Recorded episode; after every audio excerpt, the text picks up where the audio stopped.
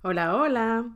En este episodio vamos a hablar sobre algo que se escucha mucho ahora en estos días y es que cada quien está hablando sobre qué es el amor propio o cómo podemos tener más amor propio o cómo realmente identificar todo eso. Yo quise traer este tema ahora a propósito de que estamos en febrero, que le llaman comercialmente el mes del amor, pero quiero traerte otra perspectiva.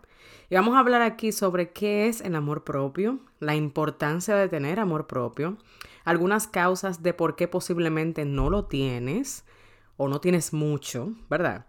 Cómo poder identificar si no nos estamos amando y poniendo nuestros sentimientos y creencias en un lugar importante.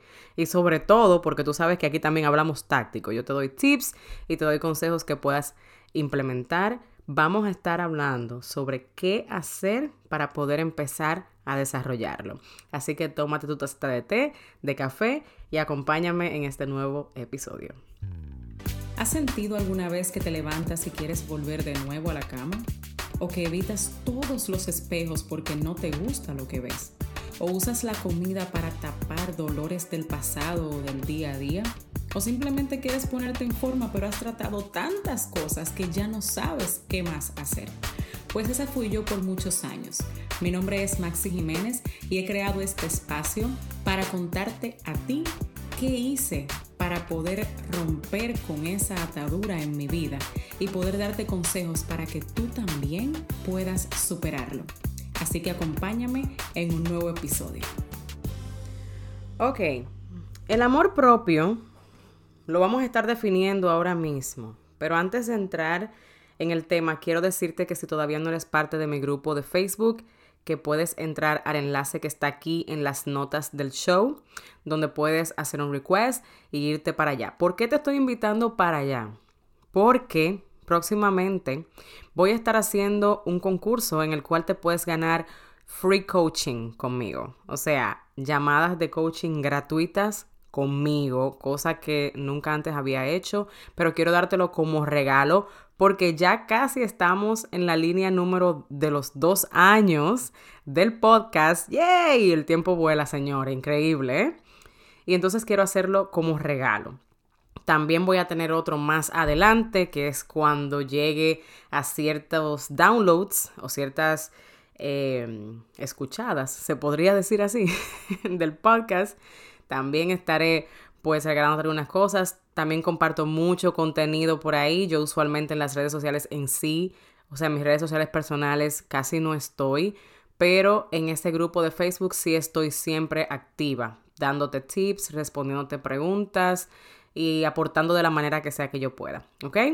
Y también si estás lista para empezar a transformar tu vida, poder librarte o encontrar así cómo lidiar con lo que es el comer emocional, la ansiedad por comer, ese sentimiento de que no puedes parar de comer, de que no tienes control frente a la comida, por qué es que te pasa eso, cuáles son esas emociones que todavía no has podido identificar, la vamos a poder identificar juntas, parar esa necesidad de estar todo el tiempo a dieta, que muchas veces queremos hacerlo pero no sabemos no sabemos cómo hacerlo porque lo único que hemos aprendido para bajar de peso y mantenernos en un peso saludable o en el ideal es hacer dieta. Y no, no necesariamente eso debe de ser así.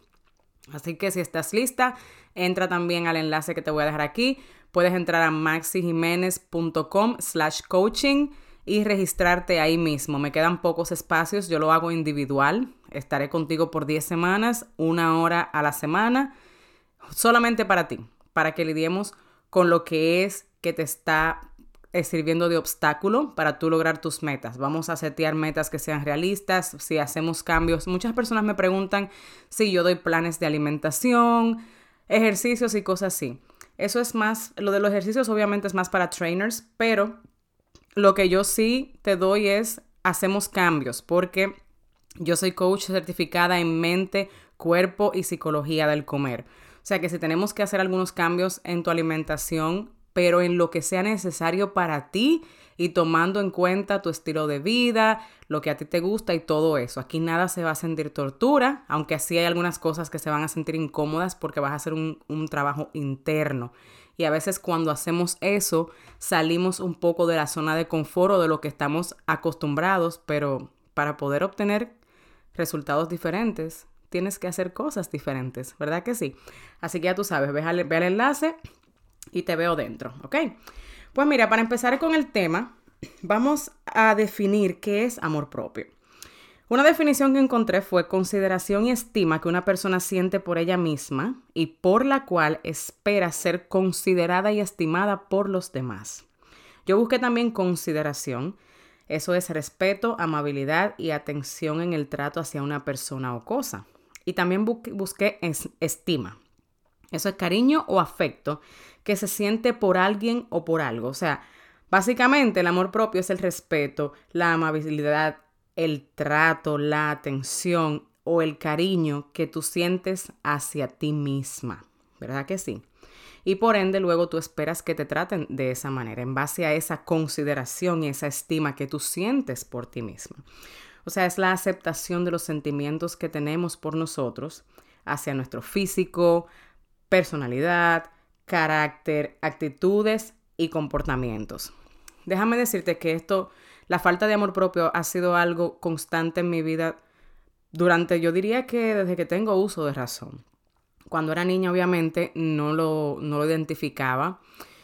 Y hasta de adulta, habían conductas que yo hacía que eran bien notables de que era falta de amor propio y simplemente yo no las identificaba porque nunca lo había visto, no había escuchado eso de amor propio, no le daba mente a nada de eso, no era algo que se hablaba como en mi casa. Nada de eso. Eh, como ya lo he compartido anteriormente, en mi casa éramos como quien dice eh, em, analfabetos emocionales. Entonces, nada de esto era algo que yo veía, por ende, ¿cómo lo voy a aplicar? ¿Verdad que sí? Lo bueno es que para esto está este podcast. Para yo poderte dar a ti un poco de lo que ya he podido aprender, que tú lo absorbas, lo pongas en práctica y luego tú poder aplicarlo en tu vida y también eso ser ejemplo para tus hijos si tienes hijos o está en tus planes tener hijos, ¿verdad que sí? Y hasta en tu relación con los demás, porque esto de amor propio influye en eso. En el amor propio también está la capacidad genuina de reconocer las fortalezas y virtudes de uno mismo, pero igualmente aceptar nuestras debilidades y también defectos e integrarlos en el desarrollo de nuestra vida. ¿Entendiste? No solamente en el amor propio es, hay todas las cosas buenas que yo tengo. No, también es cuáles son tus debilidades y defectos para tú poder también integrarlos en tu vida y poder mejorar. ¿Cómo se construye el amor propio? Pues eso se construye desde que somos pequeños, es lo ideal. Viene desde nuestros padres, el entorno, las costumbres. Todo eso influye en si tú lo desarrollas o no, o qué tanto lo desarrollas o no. ¿verdad? El desarrollar amor propio de adultos, déjame decirte que es un poco difícil, pero no es imposible. ¿Por qué? Porque ya tú tienes una concepción hecha, ya tú tienes conductas que en muchas ocasiones son automáticas, ya impregnadas en ti, que las has aprendido desde pequeña o pequeño, ¿verdad que sí? Y cambiar eso definitivamente requerirá esfuerzo y ser intencional, pero no es imposible. ¿Ok? Otra cosa que he visto mucho es que confundimos el amor propio con ego. Y esas son dos cosas totalmente diferentes. A veces cuando vemos una persona que le da mucha importancia a su amor propio, entendemos que es una persona egocéntrica y no es así. El ego usualmente no da paso a escuchar ni entender a los demás y tampoco te da espacio para tú crecer y mejorar. O sea, la persona que es egocéntrica dice yo estoy bien, esa persona fue que falló, yo no quiero escuchar nada, no me importa porque esa persona no me, escucha a mí y lo que yo siento es lo importante y punto. O sea, dime ahí dónde está el espacio para tú crecer como persona. Cuando tú no reconoces tus errores, pierdes muchas cosas. Yo he hablado mucho eh, a personas que conozco. Siempre digo que para mí una de las cualidades más feas en una persona es ser egocéntrica. Porque es que te priva de tantas cosas, te priva de, lo que es realmente el, ser, el ser humano, que es crecer, cometer errores, admitir que cometiste errores y poder trabajar en una versión mejor tuya, porque el pecado entró en ti desde que tú naciste. Entonces a mí no me venga con que tú eres perfecto. No existe, ¿verdad que no? Entonces, el no poder reconocer errores o debilidades no te permite trabajar en ellas para luego usarlas, ¿verdad que sí? entonces, cuando tienes amor propio, tú sí puedes hacer estas cosas, tú sí puedes reconocer que has fallado desde un punto no negativo, sino para usarlo, ¿verdad?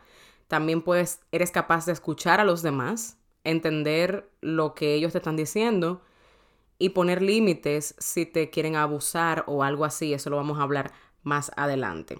Otra cosa es que el amor propio no es blanco o negro. No es que tú o no tienes o tiene amor propio. No, usualmente hay personas que en un área sí demuestran amor propio, pero en otra como que no. En el tema, por ejemplo, que tuve gente que se cuida eh, físicamente, desde el amor. O sea, no gente que tú la ves en el gimnasio porque quiere rebajar, porque quiere engordar o porque quiere hacer, eh, tener músculos o lo que sea. No. Personas que de verdad se, se, cuidan físicamente porque les interesa su bienestar físico. Pero entonces en la parte emocional, tú de afuera puedes percibir cómo esa persona deja que le crucen los límites, no se da a respetar, no habla para no hacer sentir mal a los demás. Entonces, hay una medida. Eso no es que el amor propio es blanco o negro, como te comentaba anteriormente. ¿Ok? Entonces tú dirás, ¿cuál es la importancia de yo tener amor propio? Pues cuando tú no tienes amor propio, tú permites que las personas te lastimen, te maltraten o te abusen porque tú no sabes, ¿te acuerdas la definición? Consideración y estima. Tú no tienes esa consideración por ti misma tú no te estimas a ti misma, entonces tú dejas que el otro lo haga y en muchas ocasiones normalizas eso. Y déjame decirte que si ahora eso es algo que te está abriendo los ojos, no te sientas mal, no eres la única, hay muchas personas que hemos pasado por ahí, pero hay tiempo y tal vez esto es lo que Dios está usando para que tú abras los ojos y entiendas que de verdad estás tal vez siendo lastimada, maltratada o abusada, no tiene que ser físicamente. Acuérdate que el maltrato y el abuso no son solamente físicos, son también psicológicos, emocionales y verbales. ¿Ok?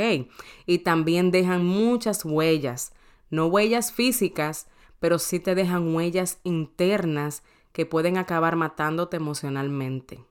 Así que eso es algo que hay que ponerle atención y yo te invito a que lo empieces a desarrollar. Por eso estoy trayendo este tema a, colación. Y ahora, en esta época que hay tantas cosas de que las flores, de que viene Valentine's Day, o de que ya en esta semana pasó, pero es el mes todavía del amor, y de que, de que entonces, ah, pero mira, esta persona dice que me ama, pero mira cómo me trata, entonces, ¿qué yo hago? ¿Me entiendes? Pero cuando tú aprendes a amarte a ti mismo, entonces aprendes a amar a los demás. Otra cosa es que cuando no tienes amor propio tiendes a no poner límites o dejar que los demás crucen tus límites con facilidad. No le pones pare a la gente. Cualquiera puede venir, insultarte, tú lo aceptas, lo ves como bueno y válido, aunque te moleste, porque usualmente molesta, pero lo que tú permites, no te puedes quejar de eso porque lo estás permitiendo, ¿verdad que sí? Otra cosa es que podemos ser presa fácil para que una persona quiera ejercer control o imponer sus pensamientos, creencias y expectativas sobre nosotros. Si tú no valoras lo que tú piensas o no sabes expresar tus pensamientos y te importa más lo que diga el otro, lo que digan los demás o el no ser juzgada mal que lo que tú sientas, pasa ese tipo de cosas. Otra cosa es cuando hay carencia de amor propio, existe dependencia emocional. O sea, que es la creencia de necesitar a otra persona para tú estar bien contigo mismo. O sea, tú no ves a gente que no estar solo, que necesitan estar con alguien emocionalmente. A mí me pasó y sé lo que es, sé lo que lo, lo fuerte que es ser dependiente emocionalmente y lo difícil que es salir de ahí, pero se puede y es algo que se va trabajando poco a poco, ¿ok? Y busca ayuda. Si tú sabes o sientes que eres dependiente emocional, que sin una persona tú sientes que tú te mueres, que si esa persona no te valida, te sientes sumamente triste o sumamente frustrada o sumamente esto y no sabes manejar esas emociones, te diría que busques ayuda, busca ayuda de un terapeuta, de una persona profesional en el área, ¿ok? También puede causar que desarrolles, ¿qué? Desórdenes de alimentación o conductas que afectan tu salud emocional y física. Muchas veces el comer emocional y los episodios de binge eating o atracones de comida vienen por tú no tener amor propio. Pero te molesta lo que te hacen, pero no sabes cómo expresarlo, no sabes cómo manejar esas emociones que te están surgiendo de el tú no aceptarte, del tú no decir, bueno, es que tengo esta conducta, pero puedo cambiarla, pero acepto que la tengo. ¿Me entiendes? Desde el amor, desde... O, expresar de verdad tus sentimientos. Yo pienso esto, yo me siento de esta manera. El no tener tal vez una persona que escuche eso y tú tener que callarte es fuerte y puedes recurrir a lo que es ese tipo de conducta en la alimentación o desarrollar desórdenes como la anorexia y la bulimia también, ¿ok? Por eso es súper importante desarrollar ese amor propio si sabes que no lo tienes o ponerle atención. ¿Cómo tú puedes identificar que no tienes amor propio? Bueno, pues mira, se refleja muchas veces en las personas, como te dije, que dan todo por una pareja en una relación y se olvidan de su propio bienestar, se olvidan de quiénes son, de lo que a ellos les gusta, de lo que ellos piensan, pero también en quienes al salir de una relación saltan para otra de una vez, porque no pueden estar solo. Tú lo ves que inmediatamente no pasa ni un mes, dos semanas, ni dos meses y ya tienen otra persona, automáticamente. Eso puede ser un indicador. No quiero decir que solamente lo hacen por eso, pero puede ser un indicador, ¿verdad? Cada, eh, cada situación es única. Piensas también que necesitas validación constante, que te estén diciendo lo hiciste bien, o tú me quieren, o tú me aceptas. O sea, tú andas como en, ese, en esa constante necesidad de que alguien valide a tu persona.